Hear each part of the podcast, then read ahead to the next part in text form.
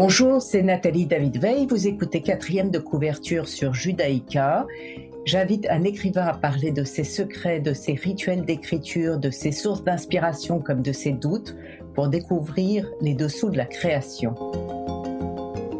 Aujourd'hui, j'ai le plaisir de recevoir Julia Minkowski par Zoom. Bonjour Julia Minkowski.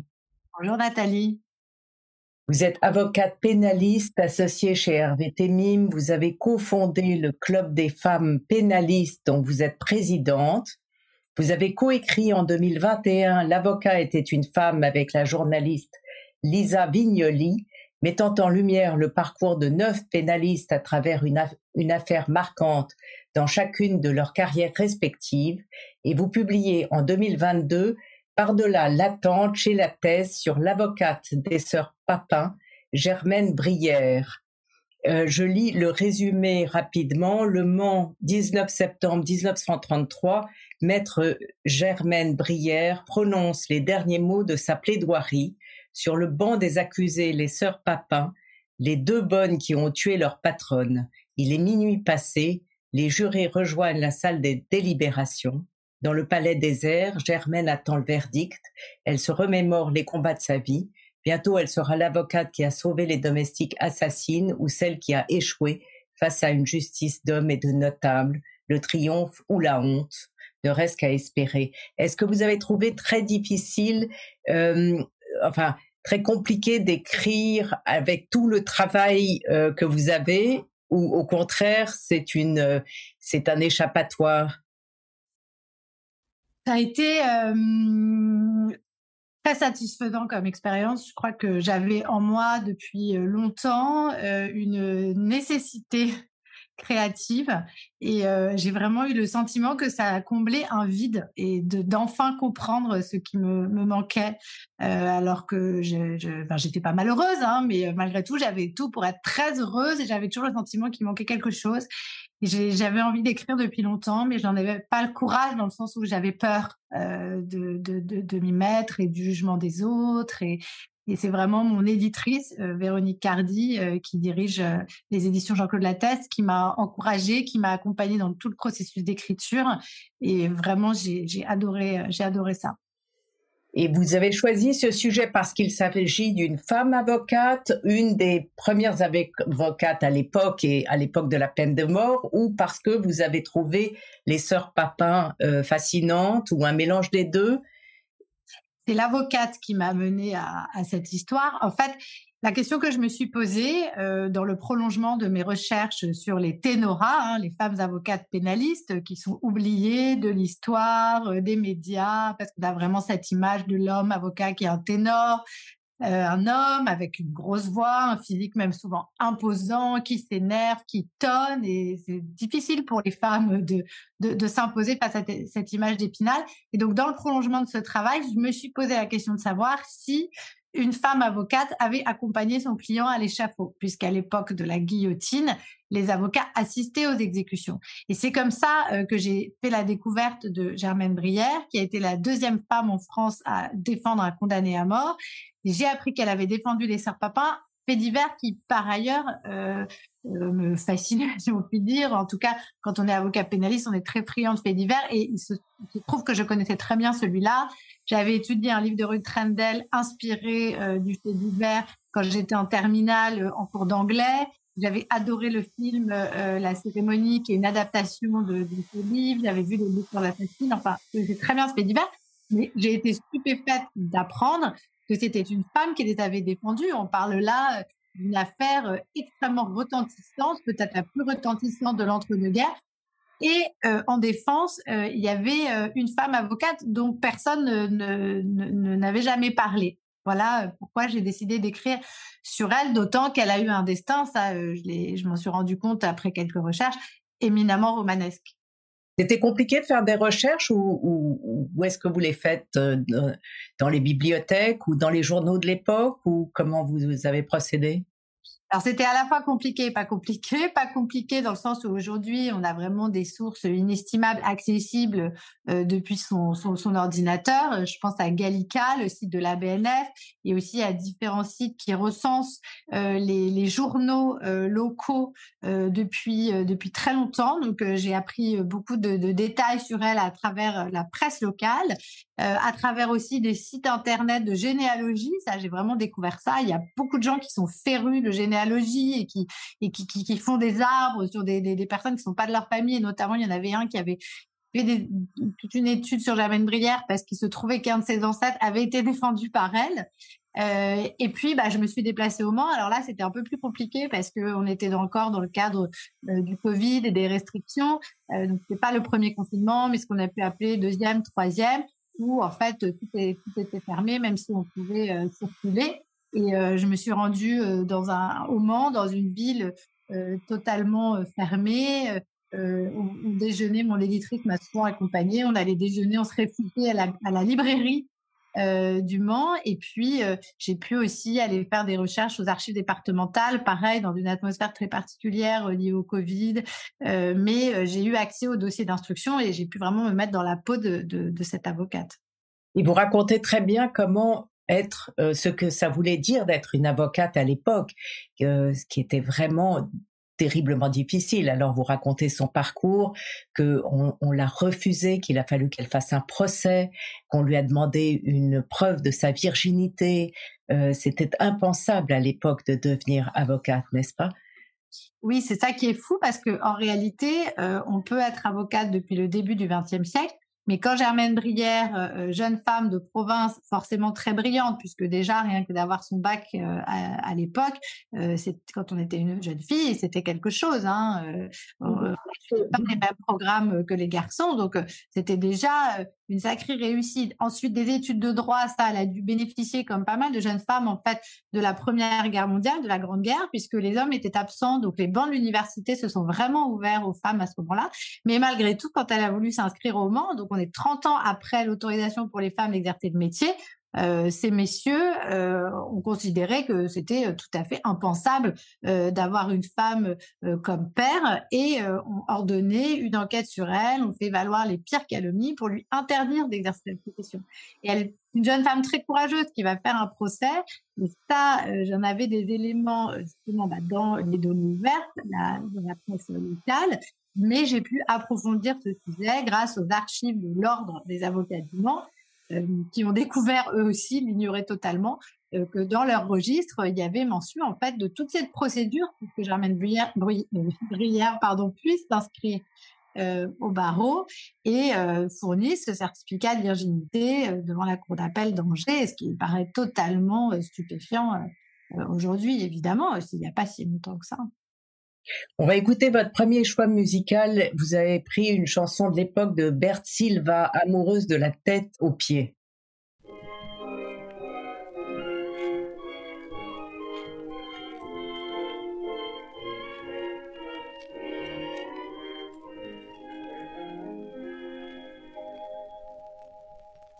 Je sais qu'il est des femmes pour qui le sentiment les mots dans le cœur s'enflamment, ne sont que boniments. Moi c'est toute ma richesse, je n'ai pour seul espoir qu'un petit mot de tendresse, le baiser d'un soir. Je suis amoureuse, voyez, de la tête aux pieds, je suis faite pour aimer et me donner. Je n'ai pas d'autre désir, d'autre souvenir. L'amour est mon seul bien, je n'y peux rien. Toutes les trahisons que j'ai dû souffrir, le blasphème n'ont pu me guérir. Je suis amoureuse, voyez, de la tête aux pieds. L'amour est mon seul bien, je n'y peux rien. Des hommes, je suis l'esclave, vers eux je tends les mains. Mon âme est une épave dont se rit le destin. J'attends comme on m'en dit l'aumône d'un regard qui me trouvant jolie me réchauffe par hasard. Je suis amoureuse, voyez, de la tête aux pieds. Je suis faite pour aimer et me donner. Je n'ai pas d'autre désir, d'autre souvenir. L'amour est mon seul bien, je n'y peux rien. Toutes les trahisons que j'ai dû souffrir, le blasphème et l'abandon n'ont pu me guérir. Suis amoureuse, voyez, de la tête aux pieds. L'amour est mon seul bien, je n'y peux rien. Julia Minkowski, vous nous parlez de votre roman, premier roman chez Jean-Claude Lattès, Par-delà l'attente, pardon, sur euh, l'avocate des sœurs Papin, et vous parlez évidemment formidablement de votre métier d'avocate. Alors bien entendu, on voit le procès qui se déroule dans une construction fantastique, mais on va y revenir, mais je voulais en revenir à votre métier d'avocat euh, vous partagez beaucoup de vos réflexions. Euh, je vous cite, il y a cette expression de la mère de l'héroïne, l'expérience est un peigne qu'on donne aux chauves. Est-ce que c'est une expression euh, connue? Alors, c'est une expression qui m'a été rapportée euh, par euh, mon associé euh, avant patron et disons-le carrément mentor, Hervé Temim, qui est donc bah, justement un, ténor, un ténor du barreau, et qu'il avait lui-même entendu de mémoire dans un podcast, un podcast sur une femme pianiste dont le nom m'échappe à l'instant où on se parle, et j'avais vraiment trouvé cette expression particulièrement intéressante. Euh, lui-même l'avait retenue de son podcast. Donc vous voyez en fait le jeu de saute-mouton euh, que, peut faire en fait l'expression de, cette femme. Et euh, je, pense que c'est, je pense que c'est très juste. et que hum, ce que m'a toujours dit Hervé Temim, c'est pas parce qu'on a de l'expérience en fait qu'on qu'on a moins peur ou que c'est plus facile. Et euh, moi, avec euh, aujourd'hui 16 ans de barreau, je, je, l'expérimente justement totalement. Oui, vous, vous dites, euh, au fil des années, son anxiété à l'approche des audiences ne cessait de croître. Est-ce que c'est votre expérience aussi de, Oui, tout à fait. quand on est jeune, on est plus plus inconscient peut-être et on sait aussi qu'on nous pardonnera plus facilement euh, d'avoir pas tout à fait bien plaidé. et au contraire, si on le fait avec brio, on est particulièrement félicité, alors que plus on prend l'âge et plus on s'attend à ce que vous soyez efficace. Donc oui, la pression est plus, la pression est plus forte. Et puis on, on a davantage conscience aussi certainement des, des, conséquences sur la vie de, de nos clients. on a cette, euh, cette, peur d'échouer aussi parce que on a eu des, connu des échecs et on sait que c'est pas toujours facile de les surmonter. Donc, euh, le droit en tant qu'avocat de montrer sa faiblesse, ça n'est pas une option.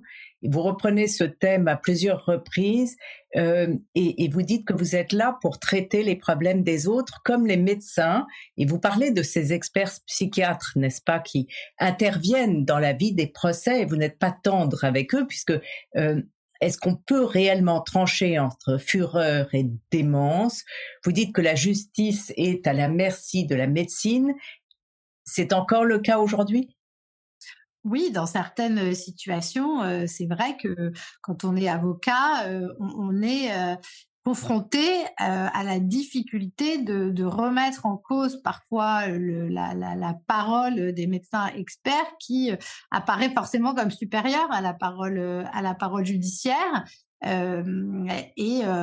En l'occurrence, dans l'affaire des, des, sœurs Papin, il y avait vraiment un refus de toute la bourgeoisie de reconnaître que euh, ces sœurs, ou en tout cas l'une d'elles, euh, pouvait avoir un, discernement euh, altéré, voire aboli, qui euh, aurait dû la conduire à ne pas être euh, condamnée par la justice, mais euh, à être internée dans un hôpital psychiatrique. et c'est vrai qu'on est impuissant parce que forcément que pour les experts, bah, finalement, on n'y connaît rien, alors que la psychiatrie n'est pas forcément, surtout à cette époque, une science une science exacte et on va se retrouver dans des dossiers avec des expertises et des contre-expertises qui disent tout et son contraire. Et, ça, c'est difficile aussi pour les juges hein, euh, qui sont confrontés à, ces expertises. la qualité des experts, pardon, mais elle est variable, elle est variable également, bien sûr, comme celle des avocats ou celle des magistrats hein, d'ailleurs. Euh, mais avec des conséquences tellement importantes. Euh, c'est vrai que la justice est euh, parfois, comme dans ces cas-là, à la merci de, de, la médecine, oui. Alors votre livre donc est avant tout sur l'attente, c'est dans le titre. Hein, Par-delà l'attente, vous en parlez incroyablement bien. et la, j'en reviens à la construction de votre de votre livre où c'est après le procès et elle attend le verdict. L'avocate Germaine Brière et on la suit dans les toilettes et elle a des flashbacks sur pourquoi elle est devenue avocate, toute sa vocation. Et on, euh, on, s'identifie complètement à votre héroïne. Est-ce que vous, vous avez eu un moment où vous avez compris que vous vouliez être avocate vous aussi? Parce que j'en reviens à Germaine, c'est le procès de Henriette Caillot acquitté le 28 juillet 1914 par la cour d'assises de la Seine qui a déterminé sa vocation. C'est à partir de ce jour-là où elle a voulu faire ce métier d'avocate pénaliste. Oui, ça c'est ce que j'ai imaginé de, sa vocation par euh, des recoupements de dates, de, lieux, puisque l'époux euh, de euh, Madame Caillot avait été député de la Sarthe. Donc il est tout à fait possible que cette affaire ait été suivie vraiment de près à l'époque par des, des, personnes comme Germaine et sa famille. Alors moi, euh, ça serait difficile de dater, c'est pas un seul procès, euh, mais euh, j'ai beaucoup lu et ça c'est grâce à ma mère qui aime beaucoup les, romans policiers. très tôt, j'ai lu des romans policiers, les Agatha Christie, etc. Donc déjà, je me suis intéressée comme ça à la matière criminelle. Et puis c'est vraiment le romanesque qui m'a emmené vers ce métier, les films de procès que j'ai regardé en boucle à l'époque. On avait des cassettes vidéo, je regardais beaucoup de, de, films comme ça. Par exemple, le Mystère von Bülow j'ai toujours adoré ce film. C'est, c'est vraiment un goût, en fait, euh, euh, quelque chose qui, euh, qui, qui, qui m'a attiré et des rencontres tout à fait fortuites, comme par exemple une fois dans un restaurant à Paris où j'étais avec ma mère à la brasserie de Lutetia, elle m'avait amené et à la table derrière nous, il y avait cet homme très paisible avec des cheveux blancs, des grands yeux bleus. Et il y avait un interlocuteur qui n'arrêtait pas de parler et beaucoup de gens qui venaient le saluer je fini par demander à ma mère, mais c'est qui le monsieur derrière? Et elle s'est retournée, elle était dos à lui, et elle me dit, ah, ça c'est Robert Badinter, c'est le monsieur qui a fait abolir la peine de mort.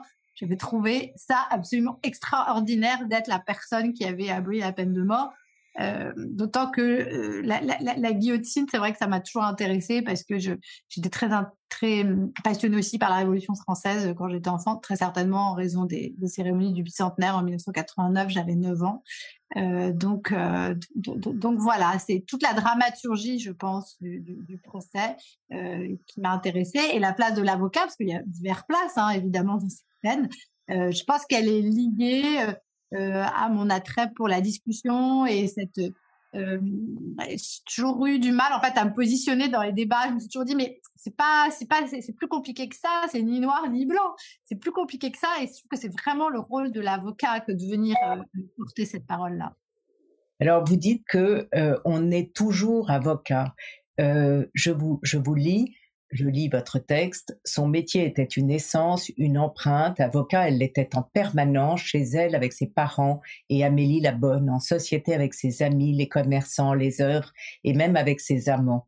Avocate tant des autres que d'elle-même d'ailleurs, depuis toujours, elle scrutait les injustices mais elle avait aussi un goût prononcé pour le contradictoire, la polémique, voire la diatribe. Nul besoin de la robe, c'était une seconde peau. Euh, il y a beaucoup de vous, euh, j'ai l'impression quand même, vous, avocate, dans ce livre euh, sur, sur Germaine Brière.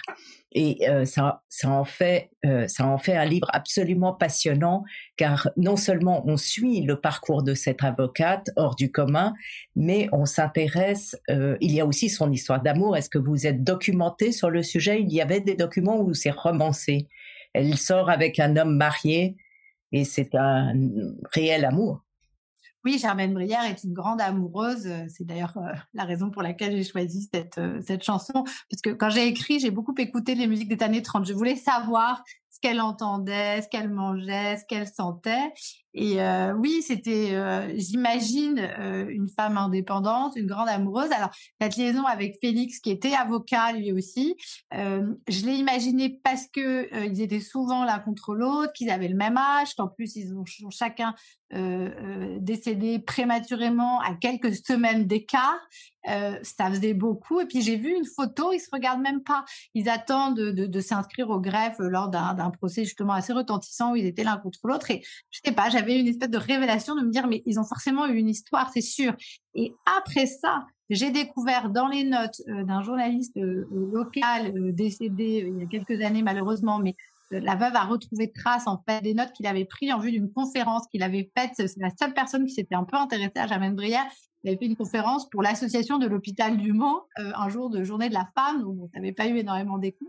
Dans ces notes, manifestement, il avait pu discuter avec le fils de Félix et il avait noté que Félix avait une liaison avec Germaine Brière, que son épouse l'avait découvert en rangeant son bureau. Donc c'était vraiment la réalité qui rejoignait la fiction, ma fiction. Euh, donc euh, évidemment que j'ai gardé cette idée euh, dans le livre. Donc oui, c'est partiellement documenté, on va dire. Mais manifestement, ils ont bien eu cette histoire. C'est incroyable. Incroyable. On va écouter votre deuxième choix musical qui est Partita pour, pour flûte en la mineur de Bach allemande.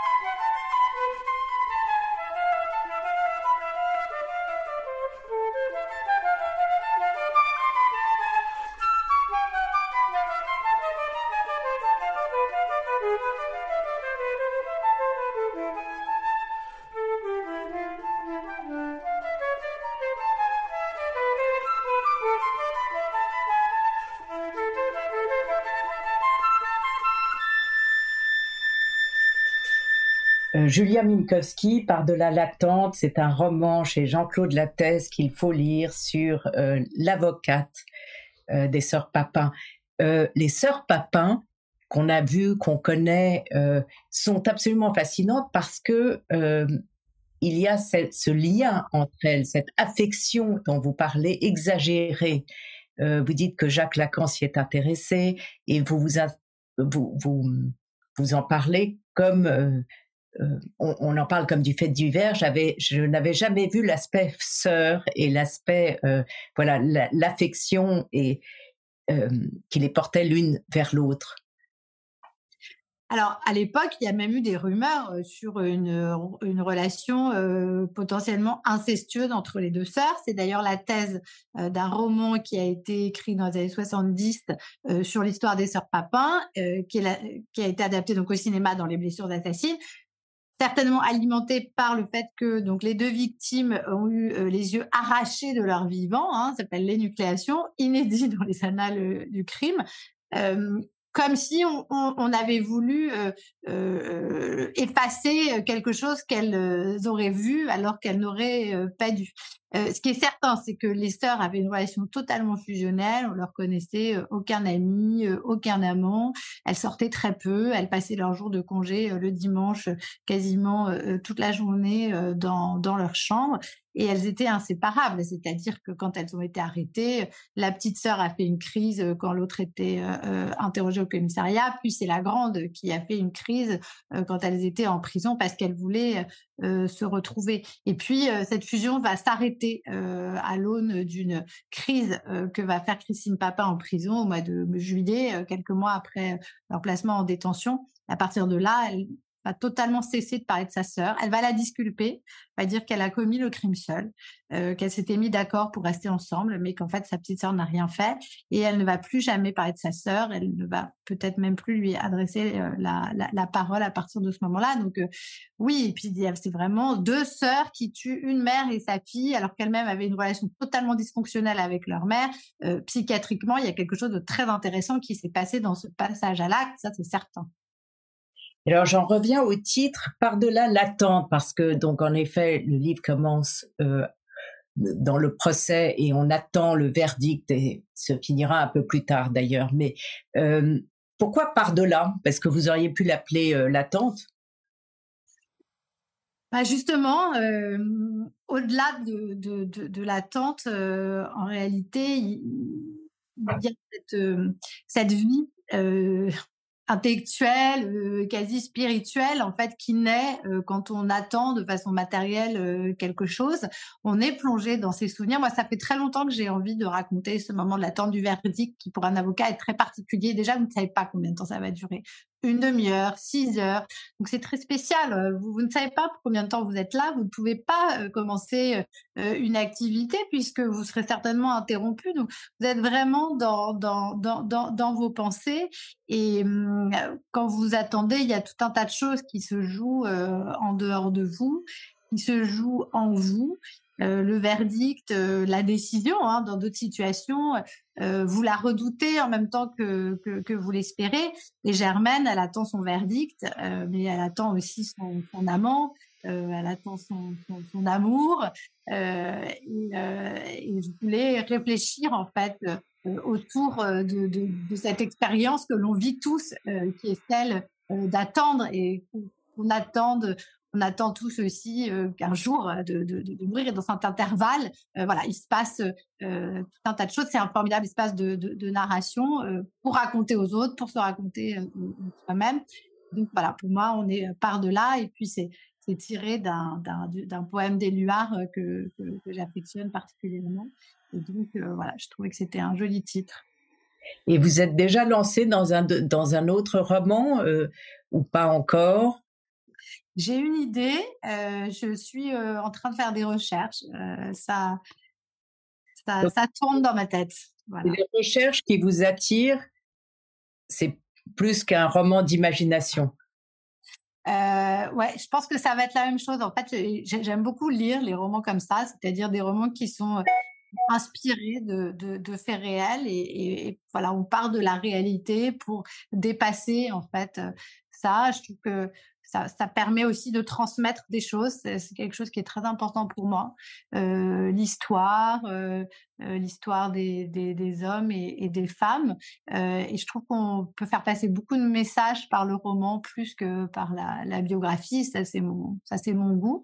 Et oui, il y a quelqu'un dont j'ai envie de parler. Plus que de parler de cette personne, j'ai envie de parler de, quel, de ce qu'il a fait, de ce qu'il a, de, de la pierre qu'il a apportée à, à l'édifice euh, humain. Euh, donc euh, oui, oui, je fais des recherches, mais c'est génial les recherches, ça vous, ça vous amène dans des endroits qui, qui que vous n'attendiez absolument pas.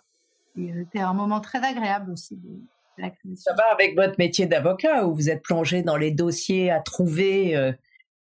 Euh... Exactement, c'est tout à fait ça. L'a vu. Pas par hasard. Et de la même façon qu'être avocat pénaliste, euh, il y a évidemment un lien très fort avec euh, avec la fiction, avec les histoires. Nous, nous sommes plongés en permanence dans des histoires, dans des personnages. Alors oui, bien sûr, c'est la vie réelle et ça, il faut jamais l'oublier. Mais il y a une parenté très forte euh, avec euh, avec le roman, c'est certain. D'ailleurs, vous dites à un moment donné dans votre livre Par-delà l'attente euh, que vous vous voulez rentrer dans dans la tête euh, des accusés. Vous dites sculpter la matière grise, et c'est, j'ai trouvé que le terme était, était intéressant, pour transmettre les, le, vos pensées. Tais-toi, tais-toi, tais-toi. Vous dites ça et vous espérez que l'autre entendra comme s'il y avait une télépathie entre l'avocat et l'accusé. Vous y croyez? On veut transmettre des choses en pensée à ses clients, aux jurés, on veut entrer dans le cerveau de tout le monde. En fait, on voudrait pouvoir tout contrôler, alors qu'en réalité, on ne contrôle rien. Et d'ailleurs, quand on dit j'ai perdu un procès, j'ai gagné un procès, c'est très présomptueux que vous, vous avez porté une parole, mais vous n'avez rien décidé. Et puis les choses se jouent aussi, bien sûr, beaucoup sur l'attitude de, de, de l'accusé.